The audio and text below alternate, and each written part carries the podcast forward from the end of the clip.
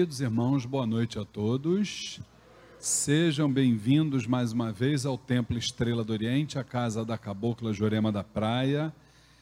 É, que a luz do universo, de nossos guias e orixás, possa contaminar nossas mentes, nossos pensamentos, nossos corações, né? Então, estamos mais uma vez aqui nesse, nesse espaço denominado Umbanda em Debate, um momento que a gente troca conhecimentos, troca informações sobre a Umbanda, sobre o espiritualismo em geral. É o momento que vocês podem fazer perguntas, caso queiram. E por falar em perguntas, nós já recebemos algumas aqui. E vamos começar por elas. Se alguém depois tiver alguma dúvida, quiser perguntar, é só levantar a mãozinha. Hoje está ali a nossa irmã, eh, a Marcela. Isso, ela leva aí o microfone para vocês. Está o esposo dela também, o Cristiano. Vamos lá. Eh, o nosso irmão Maurício, o nome dele, através do nosso WhatsApp 999-495-494, nos faz a seguinte pergunta. No próximo dia 15, a Umbanda vai completar 111 anos. Qual a diferença da Umbanda em relação a outras religiões? Olha só. Vamos lá. É... Maurício, espero que você esteja, depois vá nos assistir, porque nós infelizmente ainda não estamos ao vivo, né? Mas a gente vai restabelecer o ao vivo, se Deus quiser. Estamos trabalhando para isso. Então, Maurício, a gente primeiro precisa é, entender que todas as religiões, seja elas quais forem, elas são assim de, de grande importância para a humanidade e para também aqueles espíritos que se encontram nessa, naquilo que a gente chama de plano reencarnatório. O que é o plano reencarnatório? É aquele espaço energético onde se concentram as almas que ainda têm a obrigação de reencarnar, né? Então são os seres que eu quero me, me referir, os seres encarnados e os seres desencarnados, mas que ainda têm essa obrigação de reencarnar. Para essa faixa vibratória, a Umbanda tem, é, e é ela que eu quero me referir, né? Ela tem uma importância fundamental. Mas essas religiões, todas elas, também têm. Por quê? Porque a Umbanda, ela é na verdade, ela é uma minoria. Nós somos minoria. Encarnados, nós somos minoria.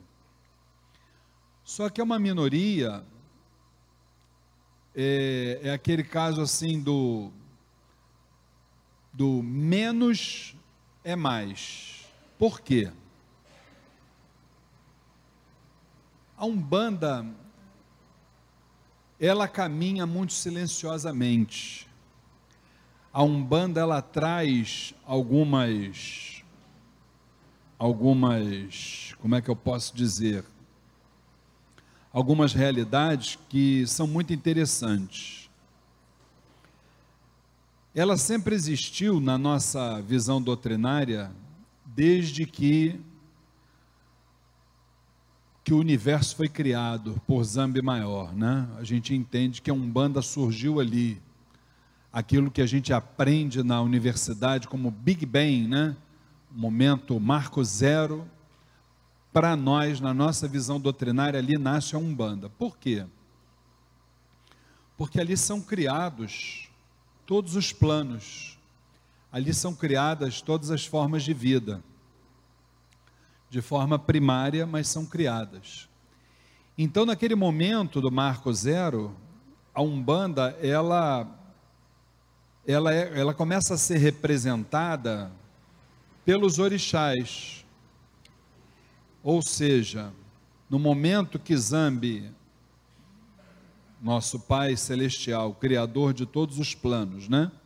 Ele determina que cada orixá, né, vá vamos falar numa linguagem assim bem bem clara para a gente poder entender, que cada orixá vá ocupar o seu espaço, né?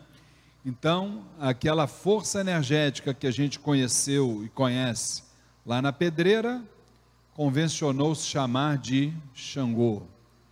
A outra força energética presente, por exemplo, no mar, convencionou-se chamar Iemanjá. Na cachoeira, Oxum. Na mata, Oxóssi, Ossan. E por aí vai. No momento que todos esses ambientes da natureza são criados por Deus, na nossa opinião, a Umbanda já começa a existir como força presente na natureza. Certo?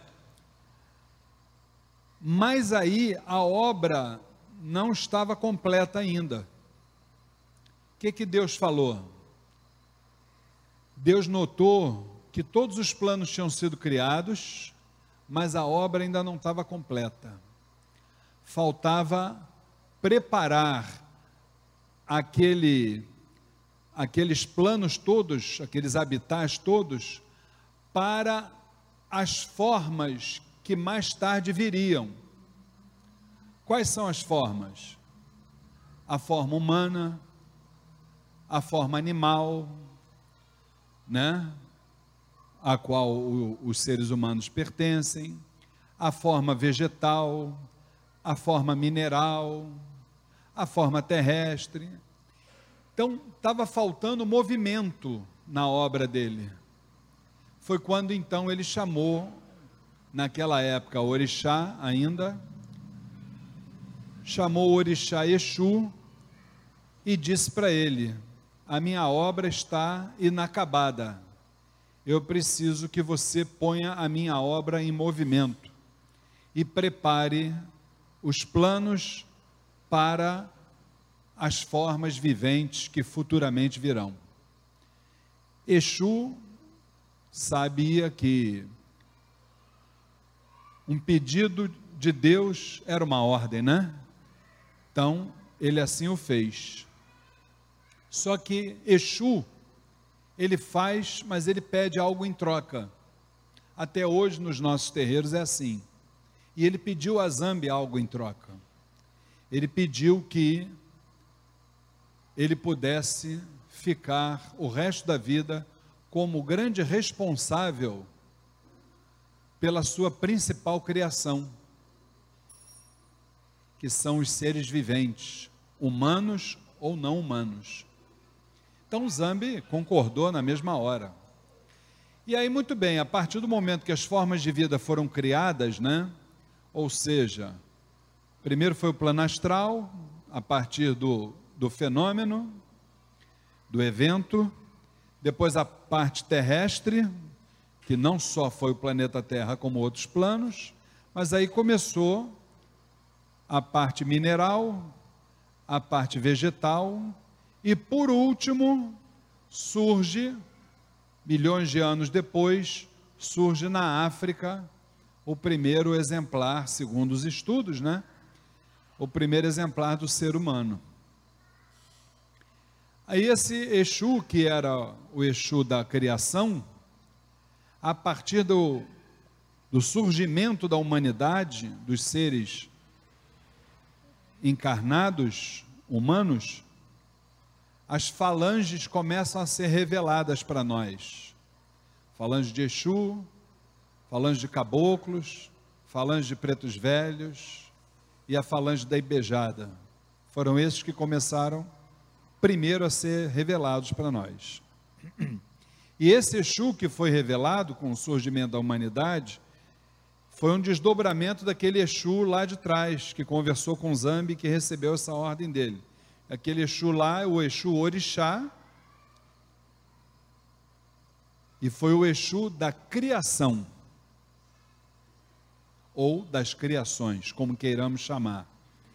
E o Exu, que hoje está aqui nos terreiros de Umbanda, que a gente conhece como Tranca-Rua, Maria Padilha, Zé Pilintra, sabe lá quem, Marabô, Tiriri, por aí vai, esses Exus são os Exus da regeneração, Exus da transformação, os nossos grandes professores, aqueles que estão nos auxiliando para um dia retornarmos de onde viemos, que é exatamente a casa do Pai. Saímos da casa do Pai porque nos rebelamos, saímos de um plano chamado puro espírito, plano virginal, e fomos para um plano causal. Por que um plano causal? Porque houve uma causa primária. Que causa foi essa? A nossa rebelião.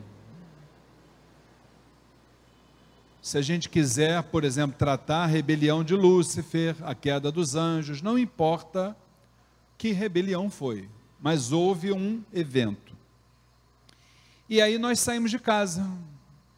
O papai do céu abriu a porta para a gente e disse: já que você não quer seguir aqui as regras, você pode ir para a rua e você vai se educar. E aí, a partir daí, gente, com o surgimento da humanidade, a gente tem uma missão básica a gente que eu digo toda a humanidade, não importa se é um bandista, candomblecista, espírita, católica, evangélica, eh, budista, eh, qualquer filosofia, ou, ou não tem religião nenhuma, ou não crê em nada, não importa. Mas tem uma missão para ser feita. Que você pode ou não acreditar em Deus, isso é uma opção de cada um. E também, Deus não está preocupado com isso, se, se você acredita nele ou não. Não é esse o propósito dele. O propósito dele é que nós saiamos da ignorância para a sabedoria. Essa é a lição. Então não importa se você vai fazer essa lição matriculado na escola umbandista, católica, evangélica, em escola nenhuma, vai fazer por conta própria, não importa. Todo ser humano e todo ser espiritual que ainda se encontra nesse plano que eu falei para vocês, plano reencarnatório, continuam, e o tempo está passando, com o dever de fazer essa lição, sair da ignorância para a sabedoria. Muito bem. Aí o que acontece, gente? Aparece uma infinidade de escolas. Não tem problema nenhum. Imaginem, e aí respondendo aqui a pergunta do Maurício, imaginem se esse mundo que a gente está vivendo, principalmente aqui no Ocidente, que é o lado do planeta que ainda não conseguiu dar certo, né? O Oriente parece que já deu certo, o Ocidente está difícil de dar. Mas você imagina se não fossem as outras religiões segurando as mais formas os, os maus hábitos do ser humano, o que, que seria desse planeta? Se hoje já está difícil com a existência de tantas religiões, imagina o que seria da humanidade se essas outras religiões, sem ser a Umbanda, sem ser o Candomblé, sem ser o Espiritismo, se não houvessem essas religiões, se não tivessem sido reveladas para nós, para segurar o ímpeto negativo dessa humanidade leiga, carente, doente, desconectada de um Deus, o que que seria esse planeta? Imaginem. Então, essas religiões têm um papel fundamental e a gente tem que bater palma para todas elas, sem exceção. Mas aí surge aquela dúvida, né? Mas Luiz, a religião tal o fulano, o ciclano e tal desvirtua. Papai. Filhão, aí é uma outra discussão. Nós estamos falando de essência, não estamos falando de forma. Na essência, todas as religiões são maravilhosas. Todas, não importa qual. Agora, na forma, quando você coloca os seres humanos dentro delas, mas é claro, gente. Você queria o quê? Queria um agrupamento de seres humanos vivendo harmoniosamente uns com os outros? Isso não existe. E tudo isso é escola. Você vai bater em cada uma daquelas portas ali, uma vai te servir, a outra não vai, a outra vai, e assim, assim é, é a busca do ser humano exatamente para fazer o dever de casa que eu falei, que foi o que Papai do Céu nos pediu. Sair da ignorância para a sabedoria. Então, todas as religiões, começo falando sobre isso na, na pergunta do, do Maurício, ele perguntou qual a grande diferença da Umbanda em relação às outras religiões. Eu acho que se existe diferença, Maurício, porque religiões, filosofias, em tese, elas têm um objetivo só, que é exatamente o que a gente acabou de falar, né? Levar o ser humano à iluminação, devolver o ser humano para casa, para casa do Papai do Céu, para ele não precisar voltar mais. Esse é o objetivo. Agora, diferença vai ter sempre, porque uma vai por um caminho, outra vai por outro, outra vai por outro.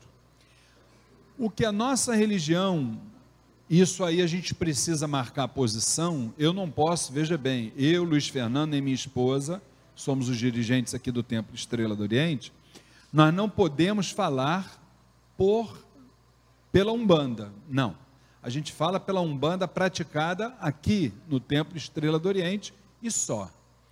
Mas uma coisa eu entendo que é comum ao universo umbandista, às escolas umbandistas. Primeiro, nós não temos a pretensão de disputar adeptos com qualquer religião.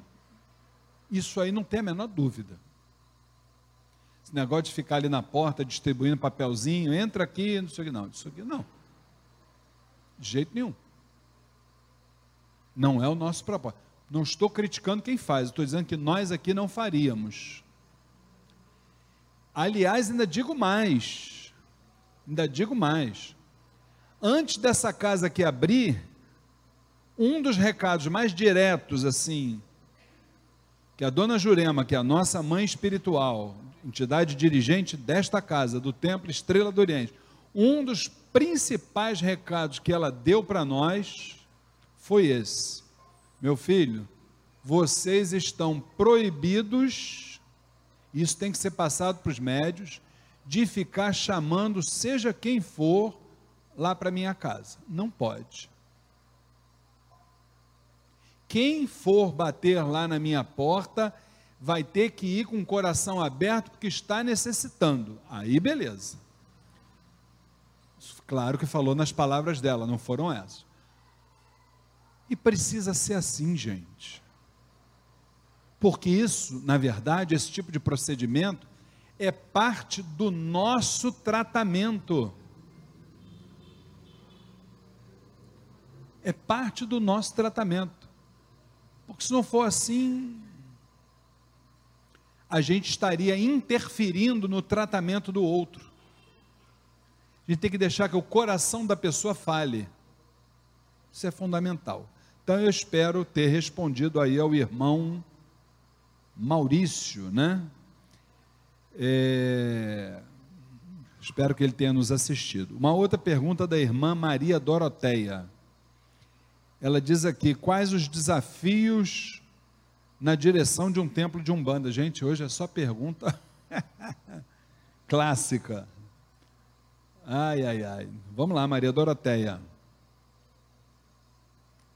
Olha, minha irmã, os desafios são muitos. Os desafios são muitos, tá? Mas é, eu chamaria a atenção de uma coisa que é fundamental.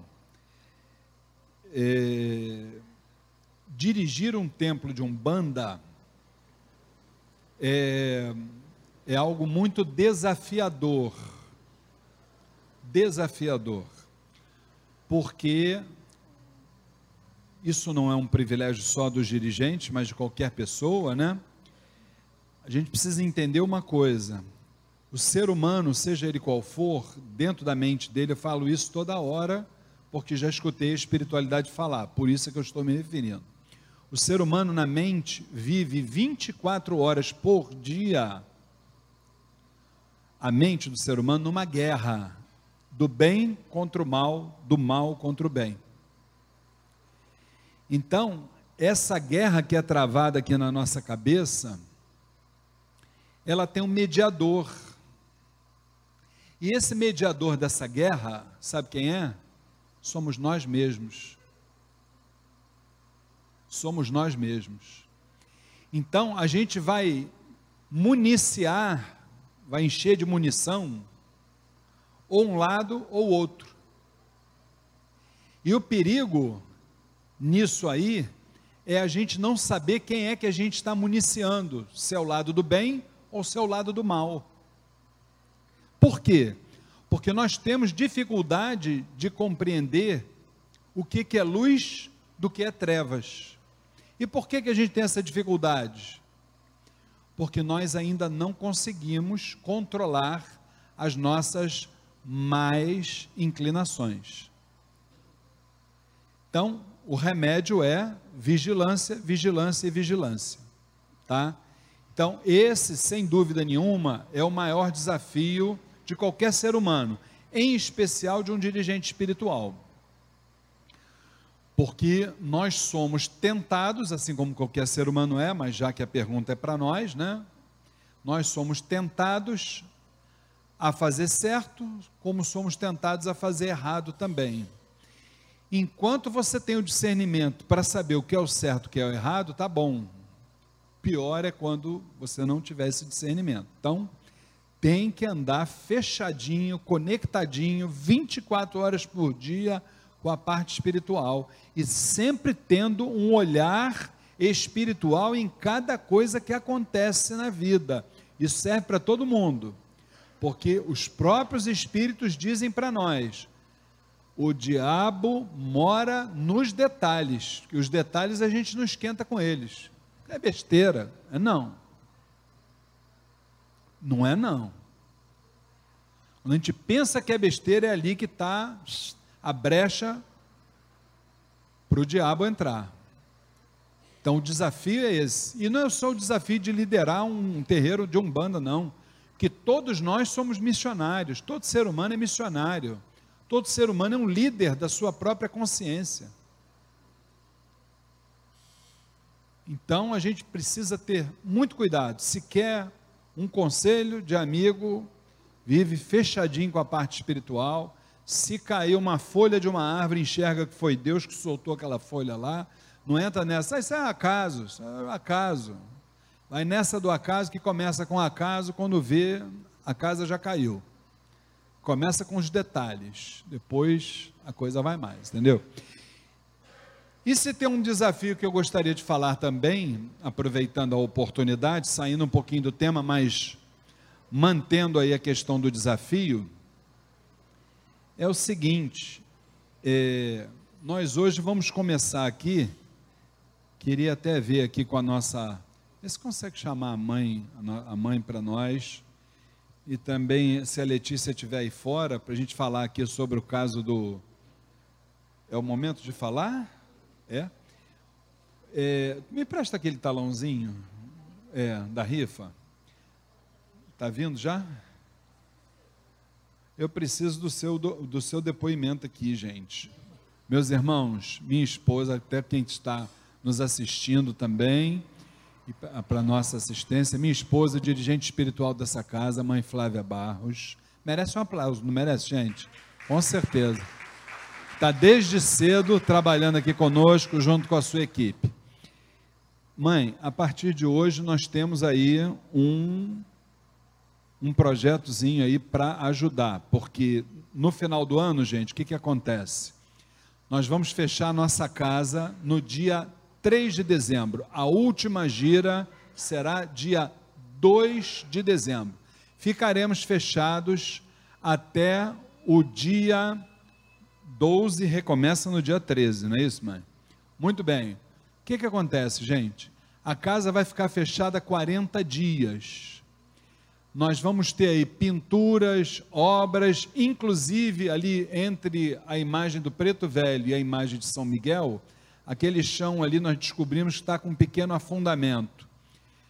Sendo assim, por ordem das Preocupem que ninguém vai cair lá É, no buraco, ninguém não. vai cair não, pelo amor Ele de fala Deus. né? assim, o pessoal pode falar, não vão mais nesse terreiro porque o chão vai cair. Não, verdade. vai cair não, gente, pelo amor Isso. de Deus. Então, afundou. Afundou ali um pouquinho, a mãe aproveitou, já por intu- é, intuição da espiritualidade, já vai mandar trocar esse chão todo aqui, que vocês não vão conhecer quando voltarem aqui em 2020. Vai ficar tudo lindo. Além disso, pintura, reforma de uma série de coisas que a casa está precisando. Moral da história: estamos com um orçamento aí de tudo, material, mão de obra e tal, da ordem de 26 mil reais. Imaginem. Para um terreiro de Umbanda, 26 mil reais só no cinema, né, gente? Que a gente consegue achar isso tudo. Então, a criatividade, pelo menos, não falta. A partir de hoje, como é que é o negócio? Mãe, explica para o pessoal aí. Então, meus queridos, boa noite a todos. Noite. Sejam bem-vindos ao Templo Estrela do Oriente para mais um trabalho, para mais uma sessão, para mais uma união de força, de fé, de amor. Estamos juntos para um bem maior, né? Então, meus queridos, a partir de hoje, é, nós teremos lá na nossa secretaria ou aqui o nosso irmão Marcelo passando, uma rifa no valor de 10 reais. É um passeio de barco para Angra dos Reis, com direito a acompanhante. Então, quem quiser, quem puder colaborar adquirindo essa rifa, 10 reais, tá? O Marcelo já está passando aí para quem quiser. Se não puderem, falem com seus amigos, com seus vizinhos, com colega de trabalho, com seus irmãos, com quem vocês acharem. Botem no grupo de WhatsApp. Olha, eu tenho certeza que se vocês colocarem no grupo de WhatsApp, a gente vai conseguir vender a rifa toda. Porque a gente tem, é, é conhecido né, no, nos grupos de WhatsApp, né, Facebook também. Enfim, de alguma forma que vocês possam nos ajudar para que a gente possa realizar mais essa tarefa aqui na nossa casa. Tá bom? Então, a partir de hoje, todos pelo TEL. Essa é a campanha. Todos pelo TEL. Isso. Então, nos ajudem para que a gente possa realizar mais essa tarefa importantíssima E- para a nossa casa. E eu estou olhando aqui, enquanto a mãe está falando com vocês, que são quatro prêmios maravilhosos. Olha só. No quarto lugar, é, será um edredom de casal dupla face. Olha quem está precisando renovar um enxoval aí, ó. Terceiro lugar, um secador de cabelo. Olha as mulheres aí, né? Segundo lugar, uma sanduicheira. E o primeiro lugar, um passeio de barco para Angra dos Reis, com direito a transporte e volta. Tre- é, passeio de barco com três paradas para banho e almoço incluído também nesse dia, com direito a duas pessoas. Vai levar o marido, vai levar a esposa, o namorado e tal. Então, todo mundo lá na secretaria vai encontrar aqui. A, a nossa, a nossa rifa, essa rifa vai ocorrer no dia 2 de dezembro, que é a nossa última gira Isso, gente. do no- ano, no, né? dia 2 de dezembro, às 19 horas, nós vamos estar fazendo aqui o sorteio da rifa. Ao vivo, né, Luiz Fernando? Ao vivo, inclusive com aqui os nossos fiscais espirituais, que são os guias e orixás, vão estar olhando aqui, né, gente? Com certeza, né? Fiscalizando. Então teremos, na verdade, quatro sorteios. Para o prêmio principal, que é o passeio de barco, e o da sanduicheira, secador de cabelo, edredom de casal. Tá bom, gente? Então, todos pelo TEL. Isso aí. Minha irmã Sandra depois fala mais um pouquinho sobre isso, tá? Sempre lembrando e vamos juntos, tá bom, gente? Olha, obrigado. Um Bando em Debate terminando. Para a semana, nós estamos de volta aqui, se Oxalá assim o permitir, tá? Um abraço para todos. Fiquem com Deus.